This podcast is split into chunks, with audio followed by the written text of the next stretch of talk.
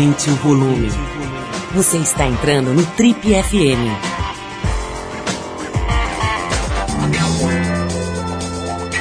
Oi, eu sou o Paulo Lima e a gente está começando mais um Trip FM, o talk show da revista Trip. São 33 anos de entrevistas, reflexão e boa música.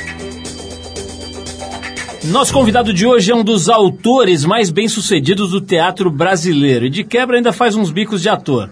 Só para te dar uma ideia, a primeira peça que ele escreveu está em cartaz direto, sem parar, ininterruptamente, há nada menos do que 31 anos. Ele é paulistano e começou sua trajetória ainda na infância, no teatro amador. Na juventude, a pedido do pai, foi estudar advocacia na USP. E, mais precisamente, ali no Largo de São Francisco, por onde também andei, falaremos disso. De lá ele saiu bacharel em Direito e ator profissional. É que a sua participação nos grupos de teatro da faculdade rendeu ao nosso convidado de hoje um convite para atuar na sua primeira peça, Rei Momo, de 73. Bom, na televisão ele debutou cinco anos depois na novela Aritana, da saudosa Rede Tupi. Ao longo dos últimos 40 anos, participou de algumas das produções mais marcantes da TV brasileira, como Pantanal e a História de Ana Raio e Zé Trovão, da Rede Manchete, Éramos Seis, do SBT, Presença de Anitta e Avenida Brasil, só para citar dois exemplos da Rede Globo.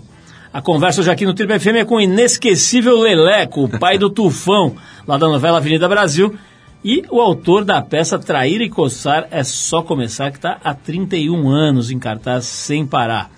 Marcos Caruso, a partir de hoje, pode ser visto aqui em São Paulo, lá no Teatro FAAP, na peça O Escândalo Felipe do Saer seu primeiro monólogo em 45 anos de carreira. Marcos, maior prazer te receber aqui. adorei você falar que eu faço bicos de ator. eu adorei. Nas horas vagas você atua um pouquinho, né, Marcos? Olha só, temos essa coisa em comum. Ambos somos crias das arcadas. Estive lá, saí na turma de 70, me formei na turma de 78 Olha, eu fui seu calouro, cara. Você foi meu calouro? Eu fui, porque eu me formei na turma de 76 e eu sou muito mais velho que você. Alguma coisa Não, tá não, não. Eu, eu, me formei depois. Você foi, eu fui seu calouro. Tem tá razão, certo, você tá foi certo. meu calouro. Fui seu calouro. Mas eu não fui, porque eu não queria mais, não queria saber de faculdade. Bom, eu, eu também não. Então a gente é da mesma turma. Éramos e somos. Os bacharéis que não foram advogar, inclusive. É, não, isso aí. Tinha exame da ordem na época que eu não fiz, portanto, sou bacharel. Você também não, né? Também não fiz. Graças a Deus. Eu já, na, eu já na metade da faculdade, como você, estava trabalhando com a minha vocação que é essa aqui de falar besteira. E demos certo, fazendo. demos certo. Continuamos falando besteira e tem gente que nos escuta, né? Exatamente. E ainda tem os malucos que pagam. ô, ô, Marcos, é. É, cara, a gente te adora, então vai Obrigado. ser difícil fazer essa entrevista porque a gente vai ter que dar uma tietada. Tá Isso dizem que não é bom para o jornalismo, mas aqui a gente não respeita essa regra, a gente fala de quem a gente gosta com muito carinho. E você tem uns papéis, cara, muito bons, né? Eu, é, claro que tem que falar aqui do Leleco, etc. Mas é. eu, eu gostei muito de você como seu peru. Pois é. Eu achei que você encarnou o seu peru, Cara, com todo respeito. Não, todo mundo ali encarnou ali, todo mundo. Porque é, foi, um, foi essa homenagem que, todo, que nós fizemos para os nossos né, antigos atores que passaram pela escolinha. E ali é, entra um dado muito interessante, porque todos os atores que, fa que fazem escolinha não estão fazendo esses personagens. Eu não faço o seu peru. Eu, eu, eu faço o seu peru que o Orlando Drummond criou.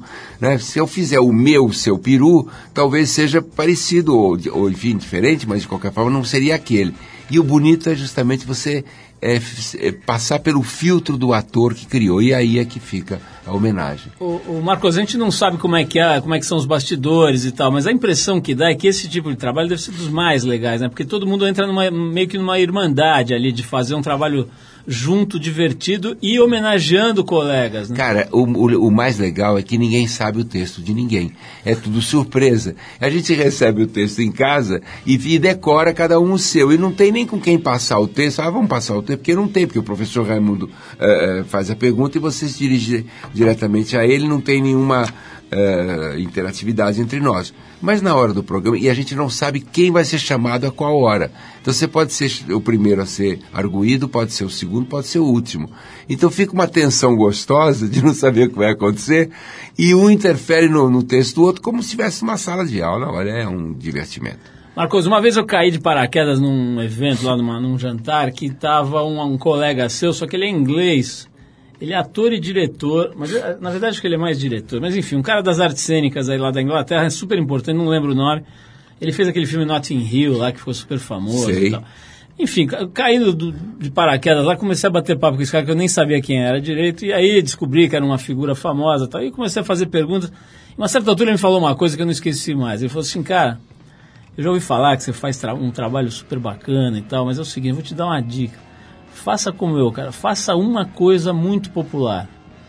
Para depois você fazer o, te- o teu biscoito fino, o trabalho né, autoral e tal, mas faz uma coisa muito popular.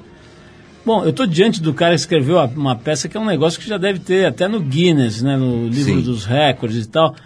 31 anos em cartaz sem parar é uma coisa meio que não existe, assim, né? Talvez tenha, sei lá, duas ou três peças lá na Broadway. É a terceira do mundo. Terceira do mundo. Como é que, que, que iluminação? Você foi pro Tibete, você foi para escalou o Everest? Como é que você teve Não, eu essa fui, pro, luz? eu fui pro ralo do poço. Porque eu estava numa meleca de fazer gosto na minha vida, não tinha dinheiro para botar a comida na mesa, desempregados quatro, cinco, no quinto mês eu falei, chega. Ah, na época peguei, saí cedo, fui comprar uma máquina de escrever. Minha, quando eu voltei, minha mulher falou, você foi sete e meia da manhã. Eu falei, fui comprar uma máquina, mas nós não temos dinheiro para pôr comida na mesa. Eu falei, mas é dessa máquina de escrever que vai sair alguma coisa. Eu nunca pensei em escrever na minha vida, mas eu falei, eu preciso colocar no papel alguma coisa, porque eu, como ator, não sou chamado, ninguém me chama, ah, no teatro, na TV, no cinema, enfim, e aí eu vou escrever alguma coisa para ver se alguém monta o que eu é, e sabia escrever era comédias que eu tinha lido, muitas comédias, e eu falei, eu vou me basear em todos esses vaudevilles e acabei escrevendo em três dias, três noites, o Trair e Coçar. Fui iluminado sim, eu acho que fui iluminado sim. Eu lembro que eu botei aquela máquina de, de escrever portátil em cima da mesa e eu ia batendo com, tanta, com tanto vigor que a máquina ia andando para o lado esquerdo. Eu, a máquina ia andando, eu batia a máquina ia andando, batia a máquina ia andando. Aí, porra, botei uma- um cobertor embaixo da máquina e a- a- a máquina ficou alta, pus um travesseiro embaixo da cadeira, aí eu fiquei desconfortável, pus a máquina no chão, deitei no chão do tapete e escrevi o Trair e Coçar. Entreguei o Trair e Coçar para vários atores, que eu não quero dizer o nome, que eu não vou entregar colega, que não quis montar na época, ficou seis anos na gaveta. E Seis anos? Seis anos na gaveta, de 79 a 85. Como é que você viveu nessa? Você comeu as Mas- teclas da máquina de Ah, é, exatamente, meu filho. Mas aí, cara, eu achei, sempre vive, sobrevive. É Quando você tem talento e obstinação, são duas coisas que você tem que ter na vida para vencer. Ou para chegar mais fácil, para ter o caminho mais fácil para vencer. É obstinação, sabendo que você quer aquilo, e talento que se você não tiver, até logo tchau, porque alguém vai passar na sua frente. E eu tiver- tinha e fui, eu fui atrás e corri, e fui comendo migalha, mas hoje, graças a Deus, eu tô no, dá para comer um caviar com, com torradinha. Pra, pra- parafraseando o saudoso Nelson Rodrigues, sem talento, ele disse sem sorte, né? Mas sem talento não se chupa nem um chicabom. Chicabom é da nossa época. Marcos, vamos fazer uma pausa para ouvir música aqui? Oba. Depois a gente volta. Eu vou querer saber dessa tua época. Eu adoro pesquisar o momento de baixa, né? Porque você fica fala, fala da- do, do, do teu personagem que fez sucesso nacional é fácil. Eu quero saber como é que é o sofrimento. Aí, então, meu filho, vai, não vai ter horário pro programa tô, tô com o cara certo aqui, é isso?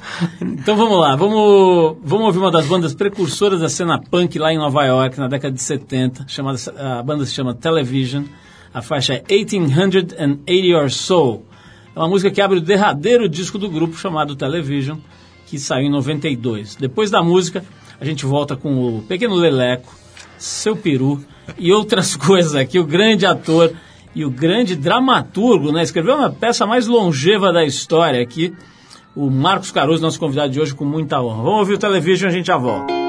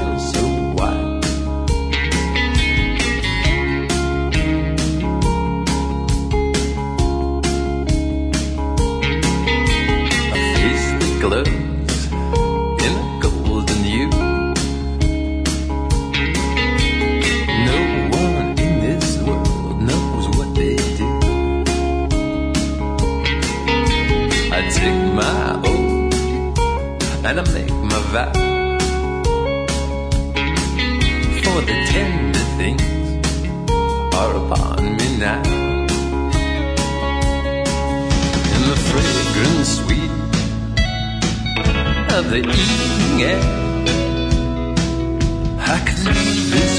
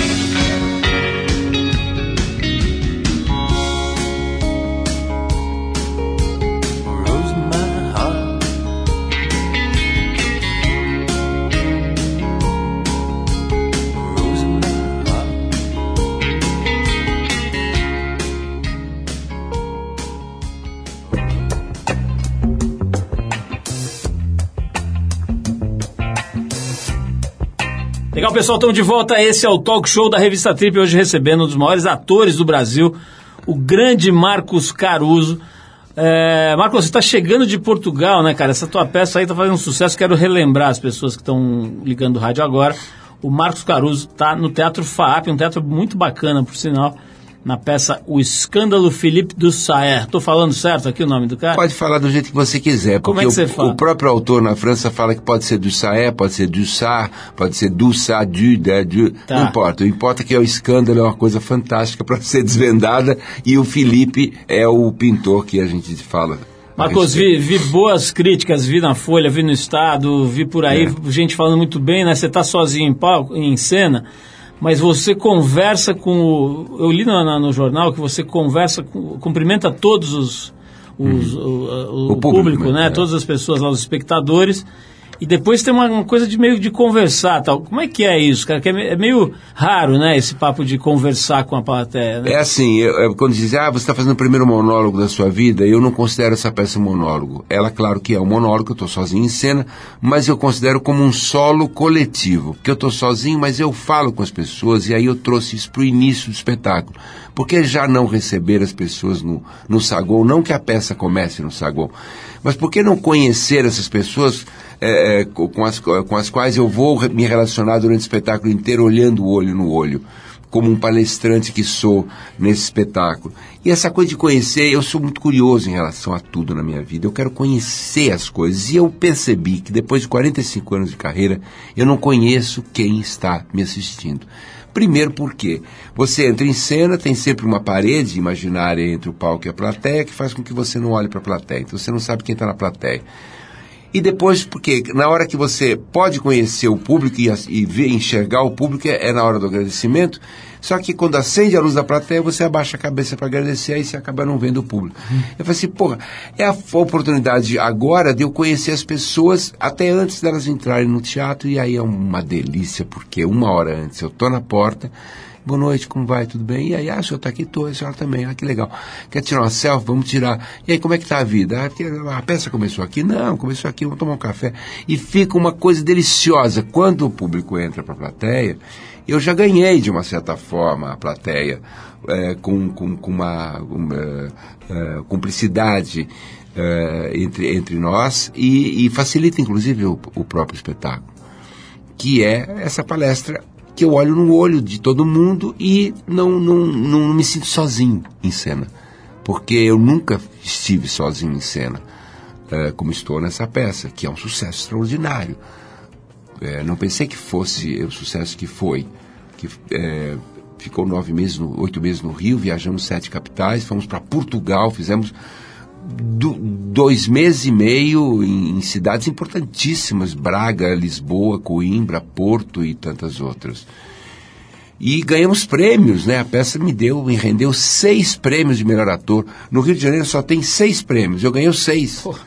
E, Marcos, tem uma história maravilhosa, né? De que duas, foram duas ou três moças lá que te abordaram num restaurante no Leblon. Incrível. Pra, pra, você achou que era para pegar autógrafo, elas vieram te trazer a ideia da peça, é isso? Elas foram para Paris assistir o espetáculo, assistiram o espetáculo, elas são galeristas, de uma galeria de arte no Leblon, não tem nada a ver com teatro, foram a Paris, viram uma peça que falava sobre arte, assistiram e falaram, essa peça tem que ser levada no Brasil. Procuraram o autor da peça, que era o ator mesmo que fazia o espetáculo, no final da peça, e ele disse, olha, se as senhoras querem levar, as senhoras têm que comprar os direitos.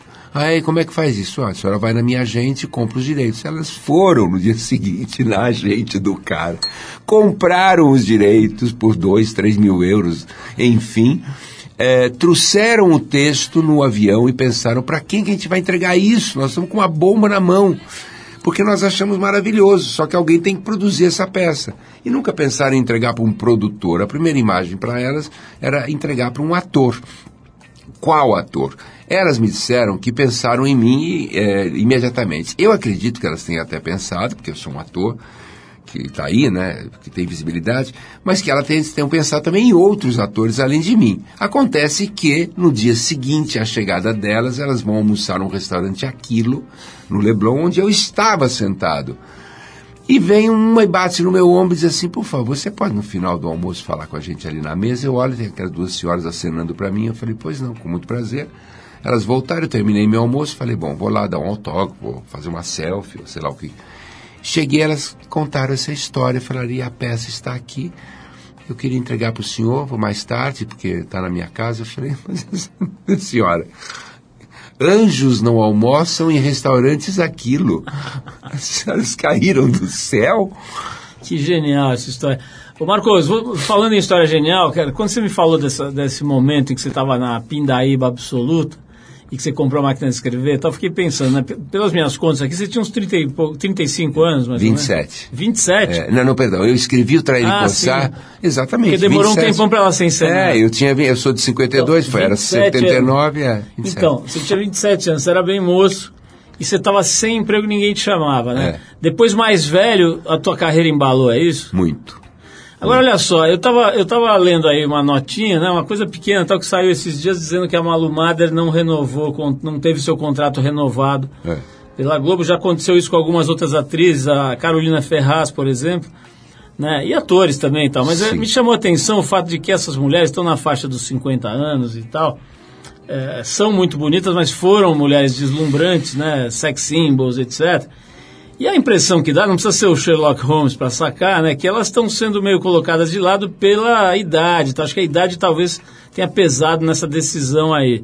É, e, e é curioso, não sei se eu estou falando besteira, mas o, é curioso que você vê muita gente, muitos homens mais velhos com a carreira vigorosa, né? Será que não tem um pouco dessa coisa meio sexista aí nessa, nessa carreira, nessa...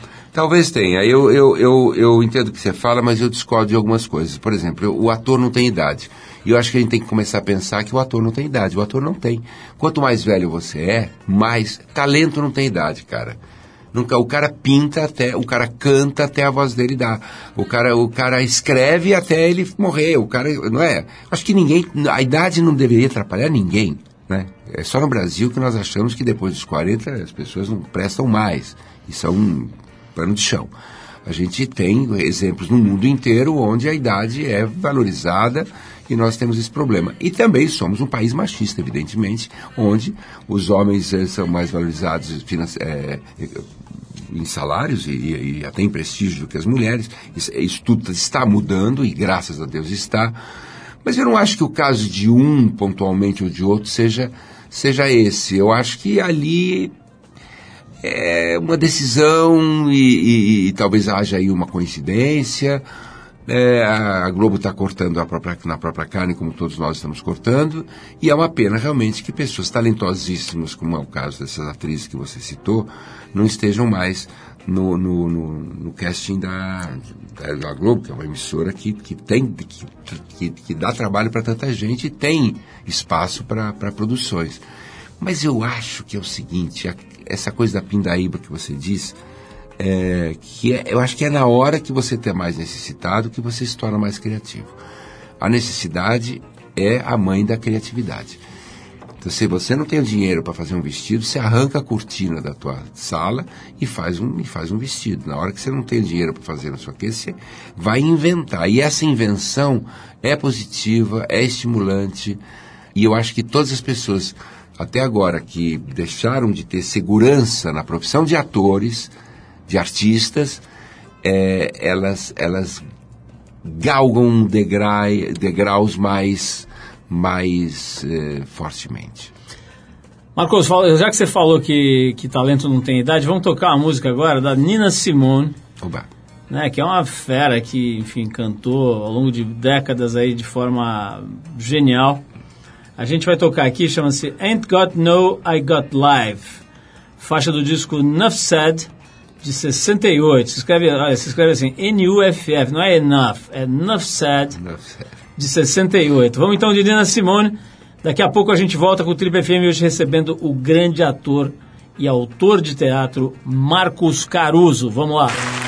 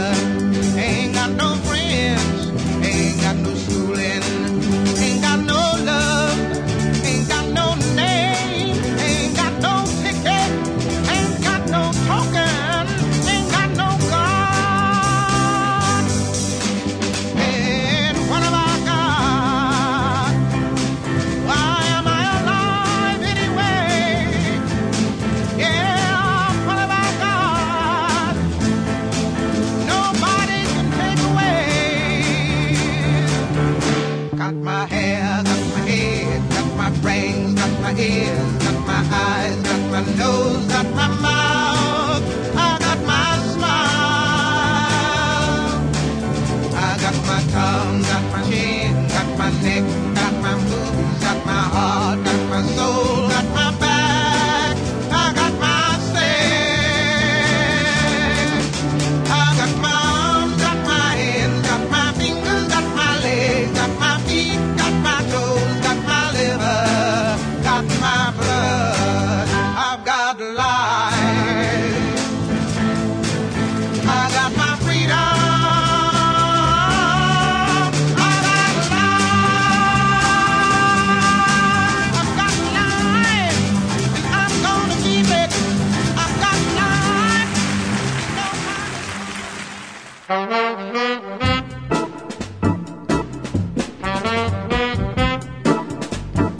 Ok, pessoal, estamos de volta. Esse é o programa de rádio da revista Trip, já há mais de 33 anos no ar.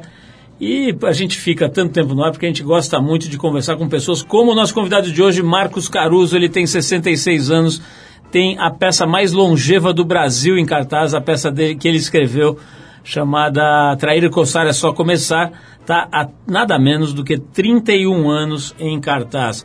Marcos, sobre isso, cara, esse é um assunto também que não tem fim, mas assim, é que de vez em quando você vai lá, dá uma olhada, você não aguenta mais essa peça. Ou você dá uma bicada lá para ver se tá legal. Como é que é a tua relação com essa peça? Eu acho assim, eu tô, eu tô no palco muito, então quem faz não vê, quem vê não faz. Então eu- se eu tô sempre fazendo, não dá para ir. Então às vezes eu encontro pessoas na rua e dizem assim, eu tô lá eu, no Traído e Coçar, eu falo, ah, que legal. E eu digo, meu Deus, que papel ele está fazendo? Porque eles mudam, o elenco mudou, tem mais de 120 atores já passaram pela peça. E eu falo, pô, você tem, que- tem que dar uma olhada lá, porque há mais de um ano, um ano e meio que eu não vou. E fico muito tempo, muitas vezes, sem ir. A última vez que eu fui agora faz seis meses. E é engraçado porque eu já não vejo mais a peça, eu vejo o público. Eu assisto o público. Eu assisto o público rindo. Eu gosto de sentar na última fila e ver a ola, assim, ah, kkkk, risada, ah, ah, ah, ah. E eu me divirto com o público mais do que com a peça, que eu já sei de cor, pelo amor de Deus. né? Agora, ô, Marcos, a gente viu uma, na pesquisa aí que a gente fez, a gente viu uma entrevista sobre o saudoso Abu Janra. É. E a impressão que dá, não sei se eu estou errado aqui, mas a impressão que dá é que você tinha, você, você declara ali um certo sen- sentimento ambíguo. Quer dizer, pô, o meu trabalho que fez mais sucesso é uma comédia, uma comédia. Tem isso assim ou não? Teve, Teve. teve. no início, teve muita, muito policiamento, porque assim, a, a, a Traicossá foi escrita e montada, quer dizer, ela foi escrita na época da ditadura militar. Eu escrevi em 79, e ela só foi montada em 85, perdão, 6, quando já, já foi a abertura política. Então, nesses, nesses anos de 79 a 84, eram anos em que autor brasileiro não podia escrever bobagem. E não é que seja bobagem no sentido pejorativo, bobagem no melhor sentido da palavra. É uma comédia, é para rir. E o teatro tem essa função. As máscaras do teatro são o drama e a comédia. A comédia tem o seu valor no teatro. Só que naquele momento, um autor brasileiro eh, escrever comédia naquele momento contundente país, pelo qual o país estava passando. Então eu fui discriminado, sim. Ninguém quis montar assim a peça. E quando em 85 tem abertura política e eu escrevo com a Jandira Martins, Sua Excelência o Candidato, que foi a primeira peça que se falou de corrupção abertamente depois de 20 anos, 21 anos de ditadura, e ganhamos o prêmio Molière, inclusive, por Sua Excelência o Candidato, a peça imediatamente a seguir minha é trair e coçar. É só começar falar assim, pô, mas esse cara que escreveu uma peça que tem um cunho político, agora vem com uma comedinha, eu fui de novo discriminado. A primeira discriminação foi não ter sido montada e a segunda foi, como que você escreve isso? E a peça foi ficando em cartaz e eu fui escrevendo peças mais contundentes depois, Porca Miséria, eh, Jogo de Cintura, Operação Abafa, que são peças politicamente, comédias, mas mais engajadas politicamente, e as pessoas sempre comparavam, mas ele é o autor daquela pecinha que não quer dizer nada, trair e coçar é só começar. Então fica uma coisa assim, que culpa tenho eu de ter feito uma Inferno. peça matematicamente feita para rir de 30 em 30 segundos, onde você não tem que pensar, e essa é uma das funções do teatro e é a função maior do gênero vaudeville ao qual a peça pertence. Marcos, é, a gente viu, viu, viu, não, recebeu aqui no programa, relativamente pouco tempo, é, uma menina genial que está na capa desse mês, da, da, da- da TPM desse mês, que é a sua colega de Avenida Brasil, Débora Falabella. E na entrevista ela disse que, que ela não conseguia explicar objetivamente o sucesso, o grau de sucesso dessa novela. Você, como ator, colega dela ali, e também como autor, você arrisca uma explicação para aquela aquele grau de sucesso? Arrisco. Eu acho que nós estávamos vivendo naquele momento uma, um bem-estar social em que o, o- o- havia uma, uma explosão da classe C, da classe D. Então, isso era um fator im- importante. E eu acho que o fator mais importante é que não havia filtro entre o público e o personagem. Eu vou dizer por quê. Quando você monta uma, quando você eh, assiste uma novela, por exemplo, A Rainha da Sucata, onde aquela mulher que é, que é, que, é, que fala errado, que tem maus modos, eh, pretensamente, né, eh, que é uma mulher que é do, do, do subúrbio, tá um monte de personagem em volta criticando, fala, ia lá, olha como ela fala errado, ia lá, como ela não tem cultura, ia lá. E o público está assistindo a novela pelo filtro dos personagens que falam mal da Rainha da Sucata, tá? Porque ela era do subúrbio. E assim tantas outras novelas que tinham personagens populares suburbanos e que nós, público, ah, né, especta- telespectadores, víamos aqueles personagens com eh, preconceitos porque os outros personagens falavam mal dele. A Avenida Brasil não tinha quem falasse mal desses personagens. Eu acho que é uma teoria minha. É, esses personagens entravam na casa do público e quem dizia se gostava ou não gostava era o tele- telespectador. E eu acho que é isso que fez. E, claro, a maestria do João Manuel Carneiro, a direção brilhante, porque nunca se faz sucesso sozinho. O sucesso é uma união de qualidades e ali, naquele momento, a coisa aconteceu e foi vendida para 143 países. Eu estou sendo falado em pessoal leleco sendo falado em russo.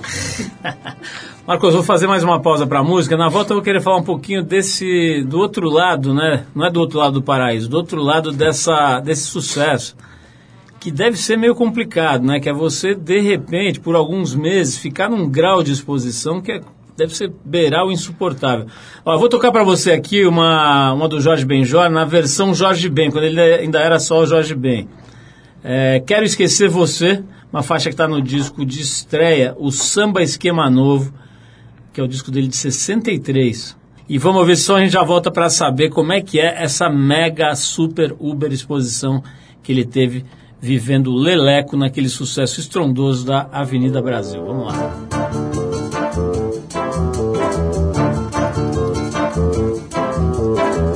Esquecer você, mas não consigo porque por você eu me enfeiticei, por você eu me enamorei, por você eu me enfeiticei, por você eu me enamorei. Sei que não devo querer você tanto assim, pois esse desejo é proibido para mim. Mas foi aquele beijo sem querer que você me deu. Que meu amor por você nasceu. Que meu amor por você nasceu. Mas foi aquele beijo sem querer que você me deu. Que meu amor por você nasceu. Que meu amor por você nasceu.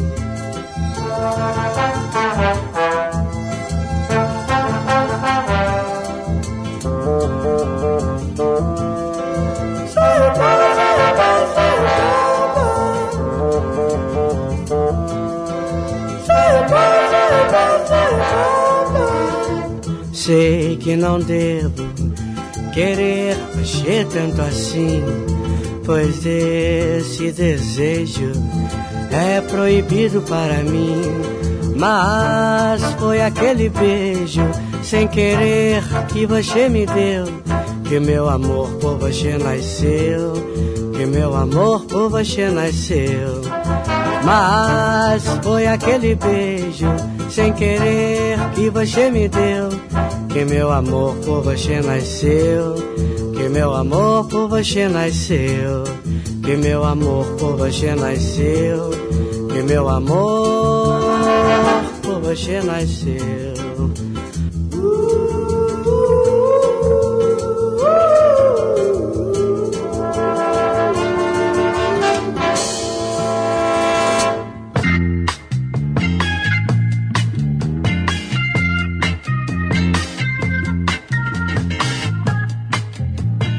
Estamos de volta por aqui, esse é o Trip FM. Hoje a gente está recebendo o Marcos Caruso. Se você perdeu a primeira parte, as primeiras partes da entrevista dele, vai lá no nosso site no trip.com.br você resgata essa entrevista dele e mais umas, sei lá quantas, muitas, porque a gente tem 15, 16 anos de programa disponível, disponíveis na internet de graça para as pessoas baixarem e ouvirem.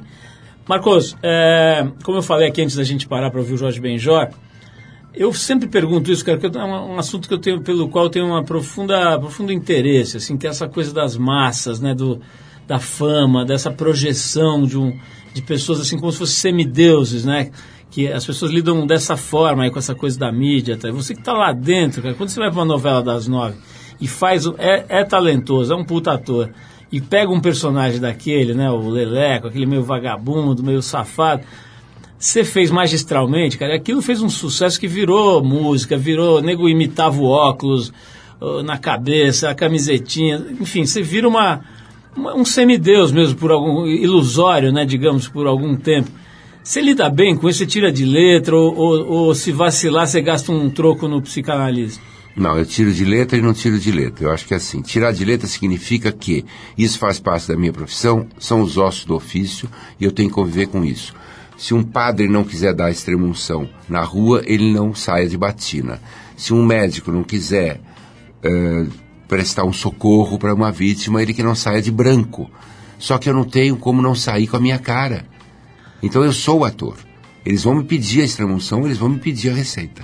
Então eu sou ator e preciso, com absoluta certeza, dar atenção ao público. Se o cara com educação, o cara que me dá uma porrada nas costas fala, é, gosto de você aí, pá. Eu, não, desculpe, meu amigo, vamos com calma. Ou aquela pessoa que eu tô parado na rua, esperando um, sei lá, alguma coisa. Vem alguém, tira uma selfie, vai embora e não me fala, oi? Eu digo um momento, pego no braço dela e digo assim, a senhora tá louca? O que a senhora fez? Não é tirar uma selfie com... Não, tirou uma selfie comigo? Não, minha senhora. Eu sou um, ou meu senhor, eu sou um, não sou uma estátua de bronze, eu falo, eu tenho sangue na veia. Olha para mim, fala comigo, conversa comigo. Você tem que educar as pessoas também, porque as pessoas não são. E eu tenho essa paciência. Eu ando de ônibus, eu ando de van, eu ando de metrô, eu vou à feira. Você, ah, ele vai à feira uma vez por semana. Não, eu vou sempre à feira. Eu ando 16 quilômetros por dia de bicicleta no Rio de Janeiro quando eu estou lá. Porque eu quero ver povo, eu não me fecho nas grades, eu não me fecho no, na, na, na, na no, no, no vidro do carro. Ok, eu sei lidar, mas eu arrumei o meu jeito de lidar. É ensinando também as pessoas. E o outro lado que é ruim é que você perde o poder de observação.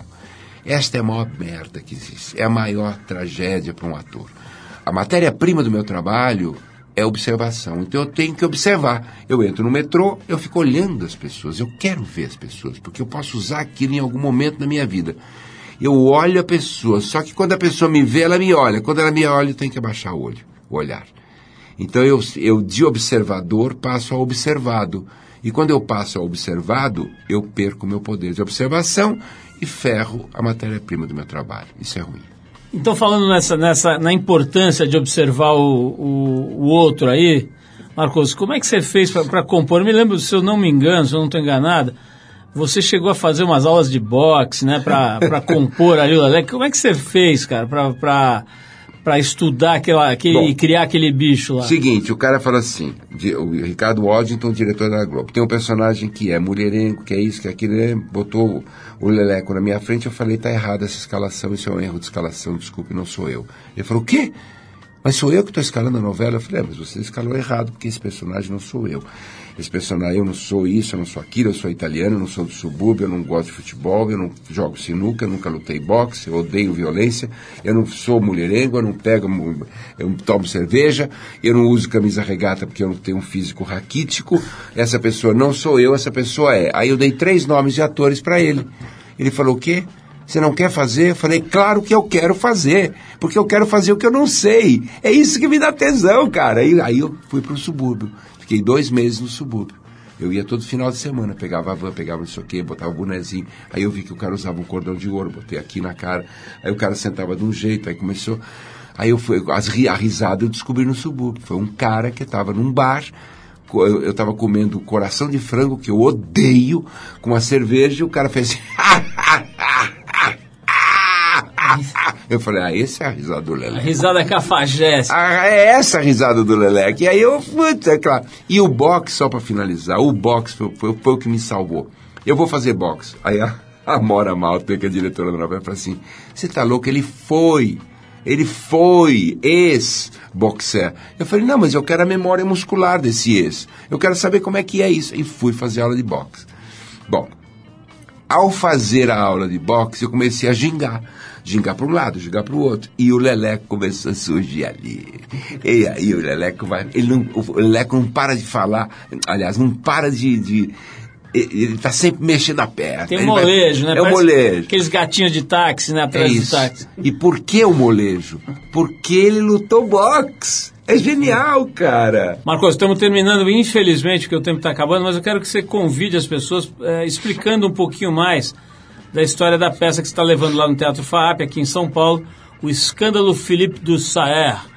Eu, eu vi, pelo que eu vi no jornal, tem a ver com a, quer dizer, a história. O Felipe era um, era um artista que ia tirando os elementos das grandes obras de- da- da- das artes plásticas. É, ele isso? foi um copista, iniciou-se co- como um copista até o momento que ele vai tirando, tirando, tirando, ele chega a, fazer, a, a construir uma obra absurda e essa obra é leiloada e o governo francês eh, compra e aí dá uma crise, dá um escândalo na França, porque como é que se gasta 8 milhões de, de, de, de, de francos na época por uma obra dessa e aí nós começamos a discutir valores. Quanto vale? Quanto valem as coisas?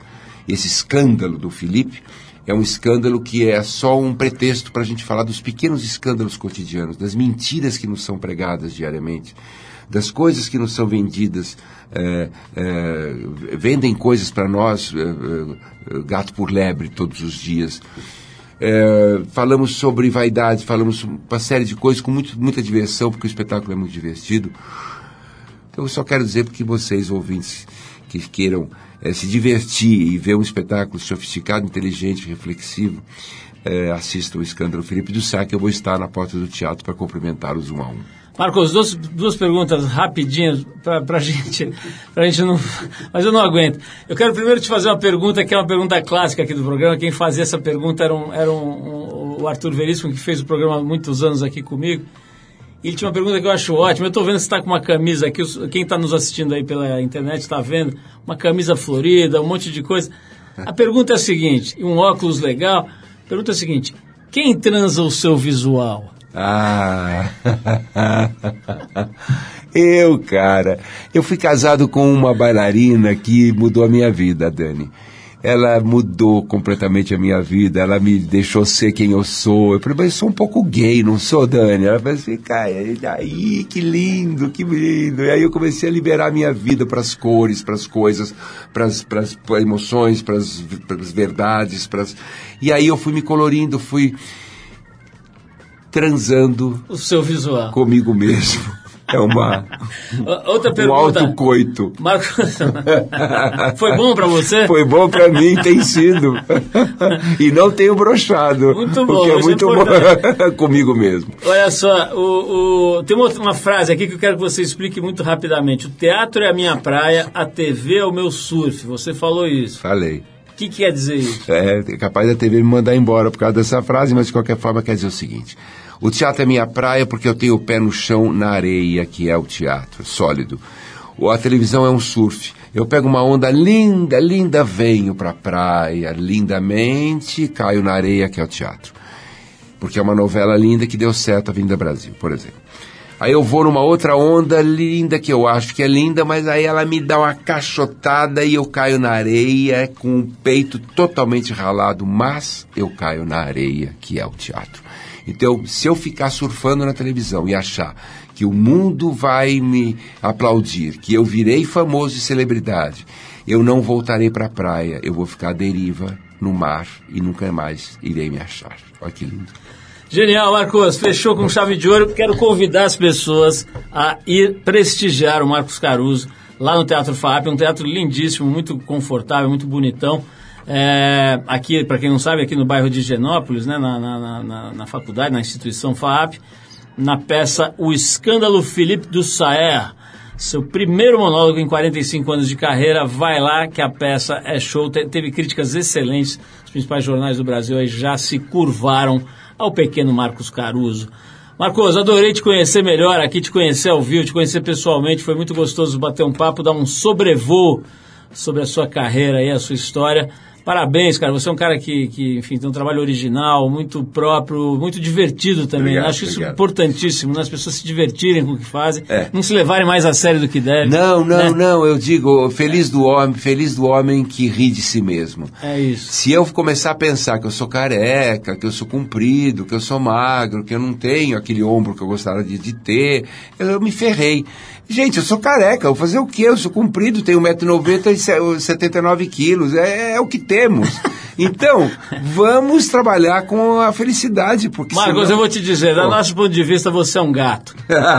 Então é o seguinte, vamos fechar aqui, vamos fechar aqui essa declaração, com essa declaração de amor e também com uma música muito legal para o Marcos Caruso ir para casa feliz e todos os nossos, os nossos eh, eh, ouvintes e, e espectadores aqui pela internet curtirem com a gente.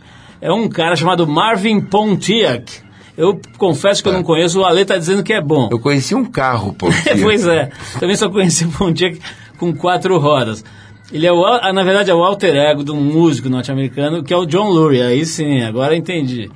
Então a faixa eh, chama-se Running Round, música do disco The Legendary Marvin Pontiac, de 2000, de, do ano de 2000. Caruso, muito obrigado pela tua presença, Obrigado, parabéns. querido. Adoro. Adorei o papo. Eu amei, amei, amei, amei. E vamos lá de Marvin Pontiac. Vamos lá.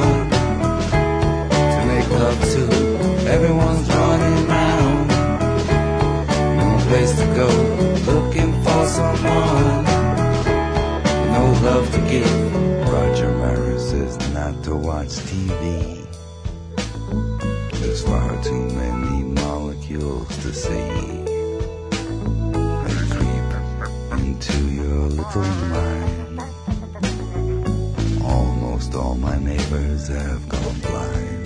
Can't see. Everyone's running round. No place to go. Looking for someone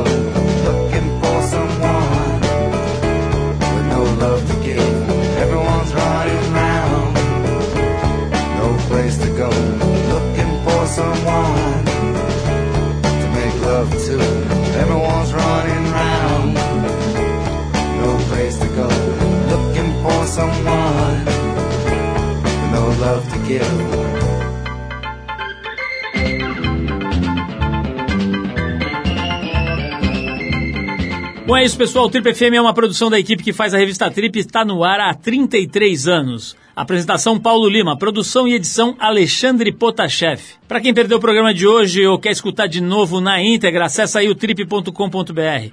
Lá você vai encontrar um arquivo com centenas de entrevistas feitas por aqui nos últimos 15 anos. Você pode baixar essas entrevistas para escutar a hora que quiser e onde quiser. Quer falar com a gente? Quer mandar um recado, sugerir uma música ou sugerir um entrevistado? Escreve para o radio@trip.com.br. E para ficar ligado e mais perto do nosso trabalho, procura a gente no Facebook Revista Trip. Na semana que vem a gente volta nesse mesmo horário com mais um Trip FM. Um abração e até a próxima.